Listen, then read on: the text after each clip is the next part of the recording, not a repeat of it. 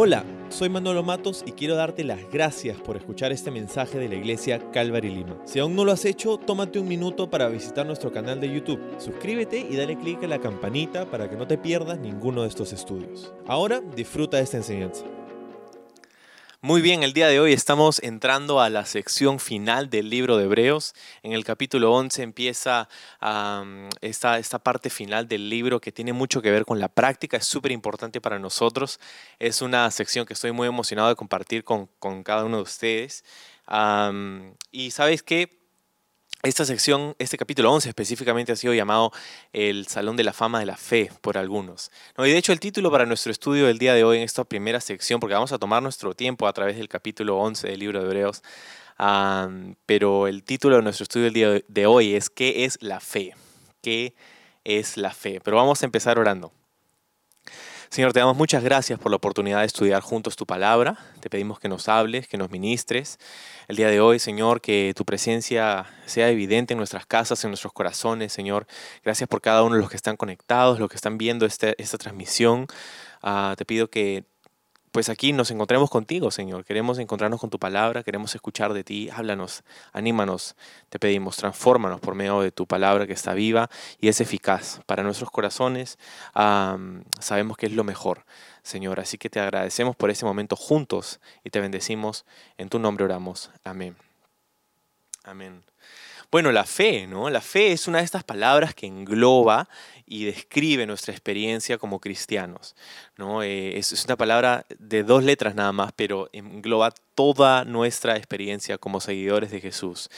Aunque lo curioso es que al mismo tiempo eh, muchas veces es difícil para nosotros describir la fe. ¿No? Es, es, difícil describir lo que, lo que es la fe. Por eso es que este pasaje y estos versículos que vamos a leer hoy día son tan importantes, porque justamente nos dan el hito de lo que es nuestra descripción, la descripción de esta palabra. Ahora, e, es irónico porque algunas personas utilizan la palabra fe de, maneras diferentes, ¿no? Como para traer, por ejemplo, algunos usan la palabra fe para traer aliento a alguna persona que está pasando por dificultad o por momentos difíciles, por, por problemas, ¿no? Ten fe, le dicen. No sé si alguna vez alguien te ha dicho eso. Hermano, solo ten fe, ten fe, ¿no? Este, y así solo, o sea, si solamente le dices a alguien ten fe, pues en realidad me quedo más confundido que, antes, porque no sé qué cosa significa. o de repente otros usan la palabra fe como un amuleto de la buena suerte, ¿no? Vamos, le decimos, con fe, dale con fe, con fe, como diciéndole, échale ganas, échale ganas, ¿no? Dale con todo. el problema es que a pesar de lo bien intencionados que pueda sonar o que puedan ser las personas que usan la palabra fe de esta forma, la fe es mucho más, es mucho más que un amuleto de la buena suerte o como un ligero estupefaciente para, no, eh, para aprender a sobrellevar los dolores de la vida. La fe no está allí para ser parte de tu vida, está allí para ser tu línea de vida. No es nuestro último recurso, es nuestra única alternativa. Nada más tiene sentido la fe. Entonces, ¿qué cosa es la fe? Bueno, vamos a ir al verso 1 donde dice, la fe es la confianza de que en verdad sucederá lo que esperamos. Es lo que nos da la certeza de las cosas que no podemos ver. Por su fe, la gente de antaño gozó de una buena reputación. Por la fe entendemos que todo el universo fue formado por orden de Dios, de modo que lo que ahora vemos no vino de cosas visibles. Entonces hay muchísimo para nosotros aquí, pero hemos llegado, como te decía, a esta sección final. Eh, y tenemos que acordarnos que esta es una carta, lo que quiere decir que este no es necesariamente un tratado teológico, aunque sí lo es, pero es escrito en forma de carta. Y eso nos dice que para poder entender lo que se está diciendo en esta carta tenemos que tener en cuenta el contexto. Hay una línea temática, hay un contexto que debemos eh, examinar para poder interpretar correctamente lo que está siendo dicho aquí. Ahora, el autor está escribiendo a un grupo de cristianos judíos que estaban siendo tentados con regresar a los ritos del judaísmo, a la ley de Moisés, pues, ¿no?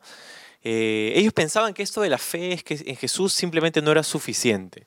Y ellos, ellos, querían regresar a la ley, a los ritos, a los sacrificios, al templo y todo lo demás. Así que el autor pasa los primeros 10 capítulos hablando de una manera increíble, doctrinal, de una enseñanza increíble sobre la superioridad de Cristo frente a todo aquello que les parecía atractivo del nuevo pacto, ¿no? ellos eh, han escuchado acerca de que Jesús es mejor que Josué, que Moisés, que la ley, que los ritos, que el sumo sacerdote, que el templo, que el lugar santo. Diez capítulos para hablar acerca de la superioridad de Jesús. Jesús es mejor y por eso esta serie se ha llamado así, mejor. Ahora, en los últimos tres capítulos de la carta nos habla acerca de cómo poner todo este conocimiento de forma práctica. Y es muy similar al estilo o al modelo de los escritos del apóstol Pablo, las cartas paulinas. Siempre empiezan así, doctrina y después práctica, enseñanza y luego aplicación. Eh, no sabemos quién fue el autor del libro de Hebreos, pero hay mucho sentido en ah, la postura de que fue el apóstol Pablo. Entonces, en el verso 1 que leíamos dice, la fe es la confianza de que en verdad sucederá lo que, lo que esperamos, la certeza de las cosas que no podemos ver. ¿no?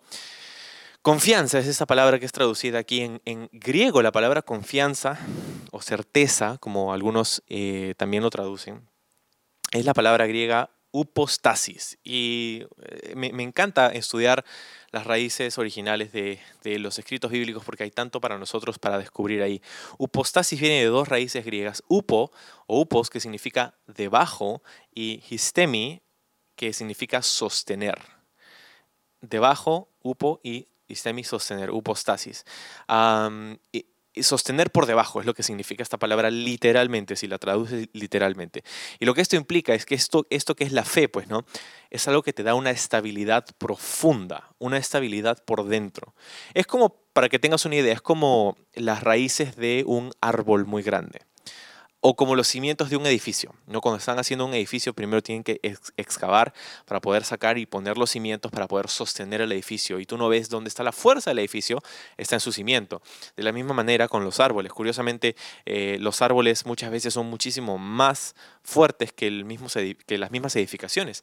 Ah, cada año hay eh, huracanes en el mundo y hay particulares áreas en, Estados Unidos, por ejemplo, donde hay e, estos reportes de, huracanes que pasan por toda la eh, todos estos territorios y, ciertos años hay, hay temporadas que son muy fuertes de huracanes, ¿no? Y hemos visto, ah, puedes ver en el internet, ¿no? Fotos de, comunidades enteras que han sido arrasadas, edificios de muchos pisos que han sido traídos abajo por estos vientos huracanados, ¿no? Por los huracanes.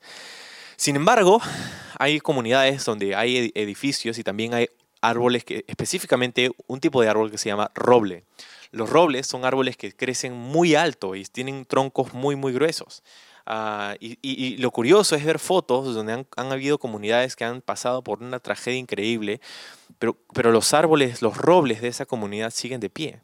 Mira, edificios enteros han sido traídos al suelo, pero los árboles siguen de pie y, los, y la gente se ha preguntado, y la ciencia también se ha preguntado, ¿cómo es que un árbol puede ser más fuerte que un, que un edificio? Y la respuesta está en sus raíces.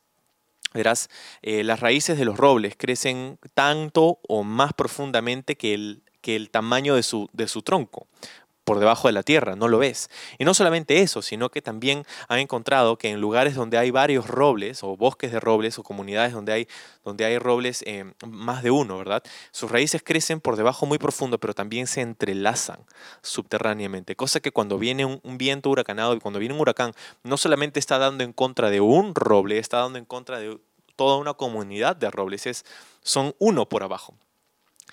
Y eso es exactamente lo que pasa con la iglesia, eso es exactamente lo que pasa con, con aquellos que somos personas de fe en Jesús. Ah, y no sé si te has dado cuenta, pero a veces podemos estar, eh, podemos sentir como que estamos más cerca o somos más unidos con miembros de la iglesia que con miembros de nuestra propia familia y miembros de, de un vínculo sanguíneo. ¿Cómo puede ser eso? Y es que Ah, tenemos las mismas raíces, estamos unidos por, por subterráneamente, ¿no? Y eso me encanta esta imagen porque es exactamente lo que está ocurriendo en el mundo en este momento. Quizá no es un huracán, es una pandemia, quizá no es un viento, pero es una crisis económica. Y, sin embargo, eh, mientras que todo a nuestro alrededor parece ser derrumbado, em, tenemos una, una confianza profunda. Esto es la fe, ¿verdad? Confianza, seguridad, estabilidad. Ahora, la pregunta es si esto sucede cuando todo está bien. y la verdad, la respuesta es que no. La confianza, dice el verso 1, de que en verdad sucederá lo que esperamos, ¿no? Sucederá lo que esperamos, lo que quiere decir que la fe opera en el campo de lo que no ha pasado aún. La fe opera en el campo de lo que no se puede ver, de lo invisible, ¿no? Confianza de que en verdad sucederá lo que esperamos. Ahora, una aclaración súper importante que hacer aquí en este momento es que no estamos hablando de fe en fe, tener fe porque sí. No, no, no estamos hablando de tener fe en tus caprichos, en las cosas que tú quieres, en, en, tus anhelos, en tus sueños, en tus metas. No estamos diciendo si lo quieres lo suficientemente, entonces lo vas a poder lograr. Si lo deseas, si lo mentalizas, la confesión positiva, el secreto de atracción. No, no estamos hablando de ninguna de esas pachotadas. Estamos hablando de la palabra de Dios que nos habla acerca de la fe y nos, nos está diciendo que lo que esperamos, ¿verdad? Se habla de lo que esperamos. Ahora, la pregunta, la gran pregunta es, ¿qué es aquello que esperamos? ¿En qué está puesta entonces nuestra fe?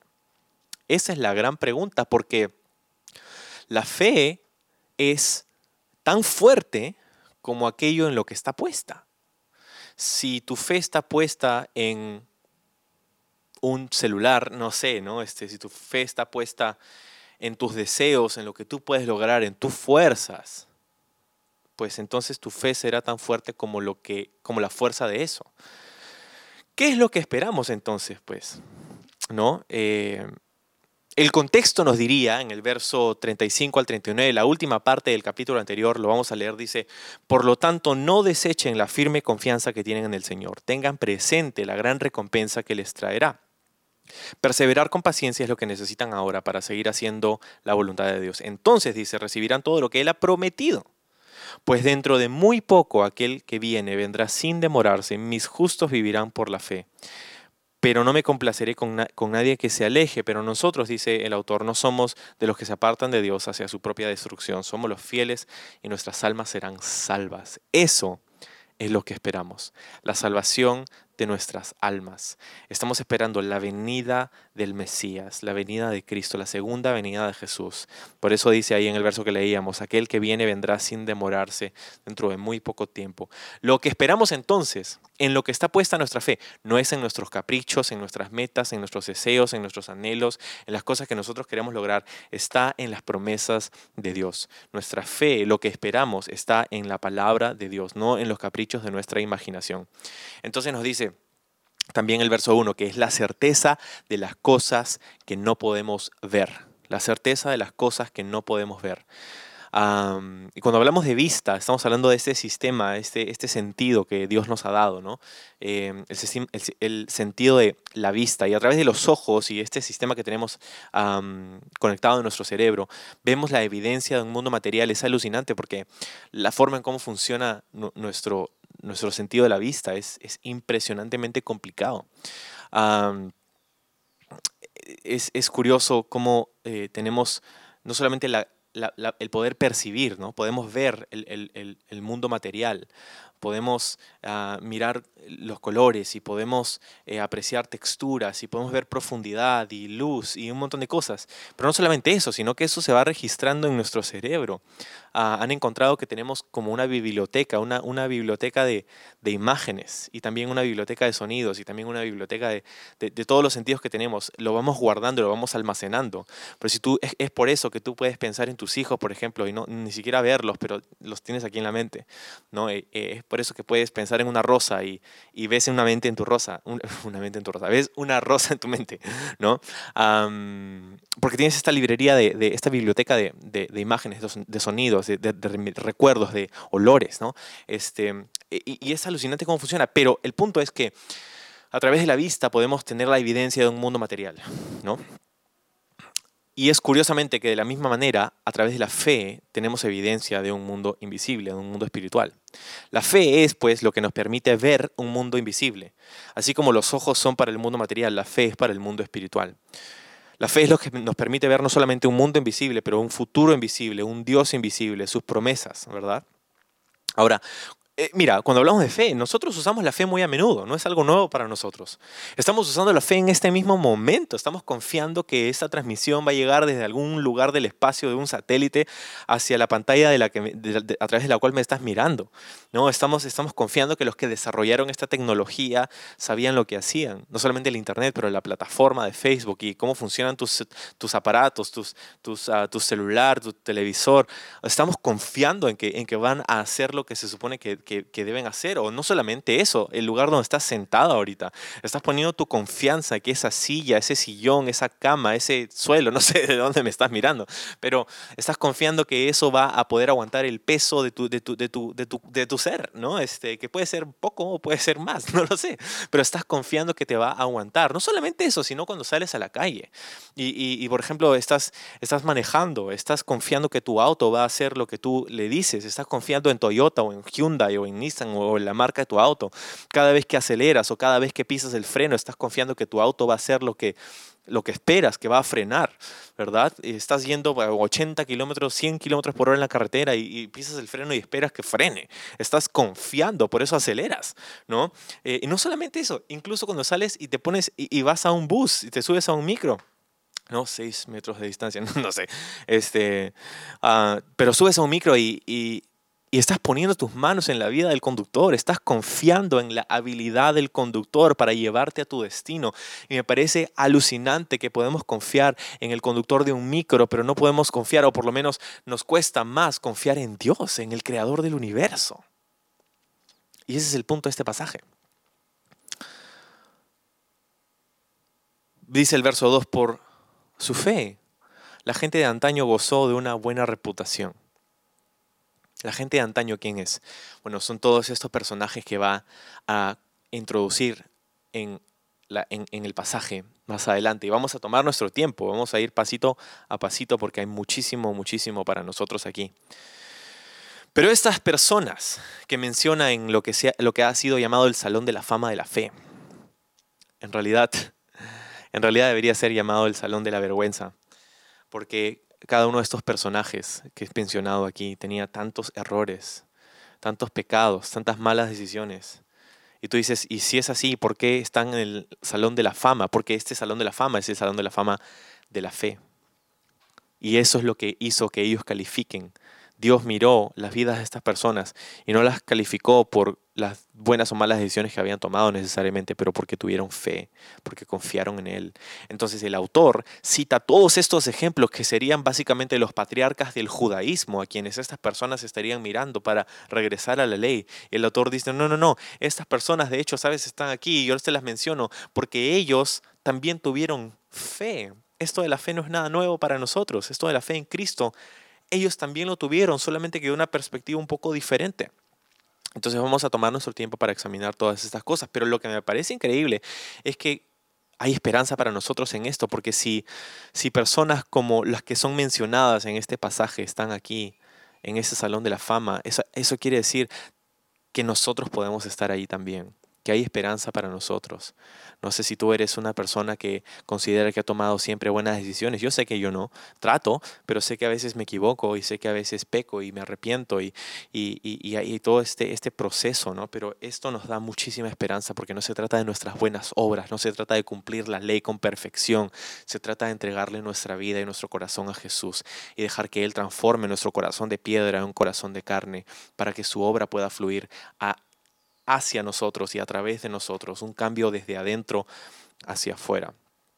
Entonces, lo que hizo calificar a estas personas para entrar al Salón de la Fama y más importantemente a las páginas del libro de la vida de Dios fue su fe y no sus obras.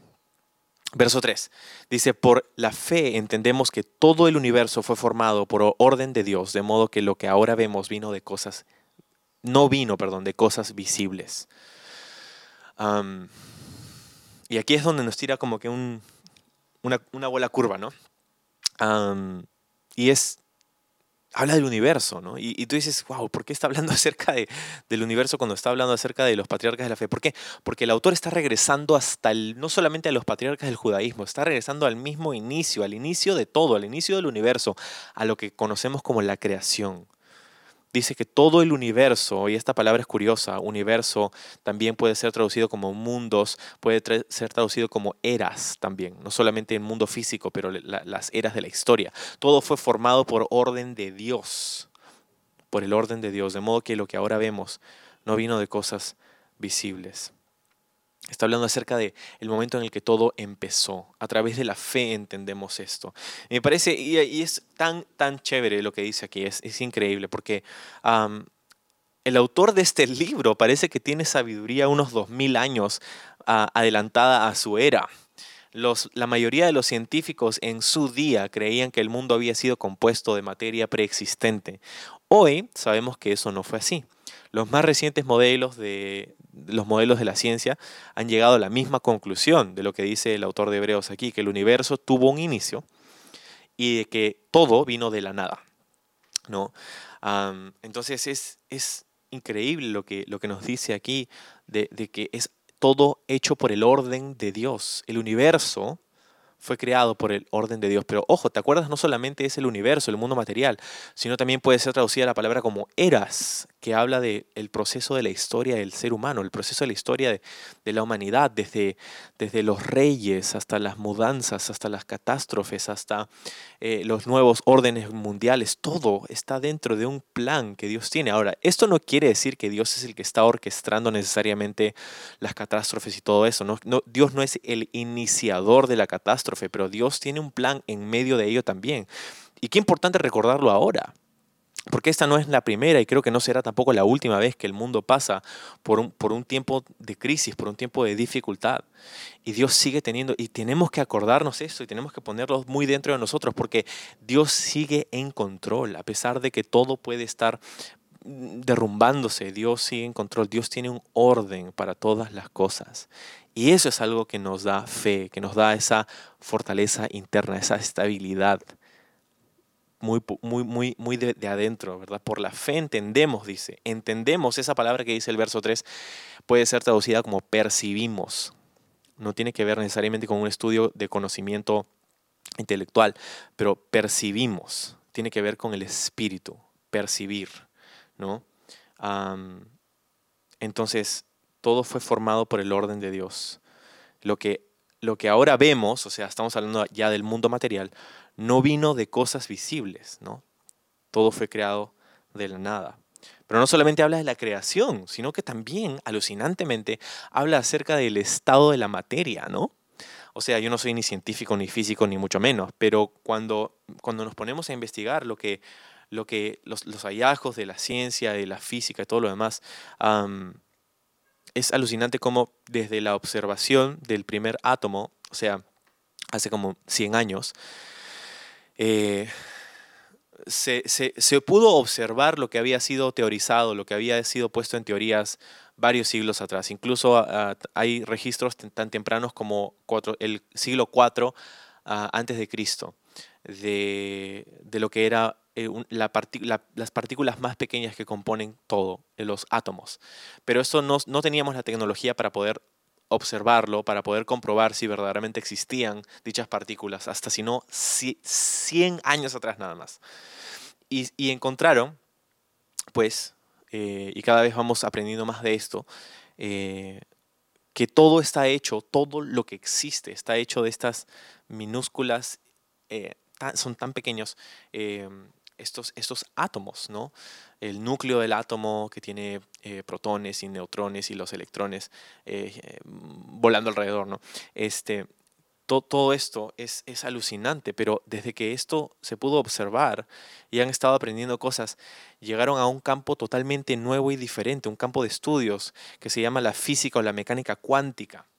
Y, y a través de esto, e, e, este, este campo está dejando perplejos a las mentes más brillantes de la ciencia. Ah, el mismo Einstein ni siquiera quiso entrar en ese campo por temor a sus implicancias, por temor a lo que, porque todas las leyes de la, física del mundo natural no se aplican a, la física cuántica. Cuando llegamos a ese, a ese nivel tan, tan pequeño, ya las leyes que hemos pensado que servían no sirven. No actúan de la misma manera. Las partículas y las ondas y todo esto y los electrones deberían estar volando por todas partes, pero están ahí juntos y no explotan. Y es como, ¿qué, qué pasa? Y no se, no se entiende, no entienden todavía por qué suceden todas estas cosas a un nivel micromolecular, ¿no? Ah, pero estas son cosas que no vemos, pues. Son cosas que no vemos con, el ojo. Podemos ver con instrumentos, con, tecnología, y ahora estamos aprendiendo acerca de estas cosas, pero todo dice, aquí hace dos mil años, dice, lo que vemos está hecho de cosas que no vemos. Y es alucinante. La Biblia no es un libro de ciencia, pero ciertamente aquellas cosas que mencionan son, son, son ciertas, ¿verdad? La ciencia para cambiando de parecer.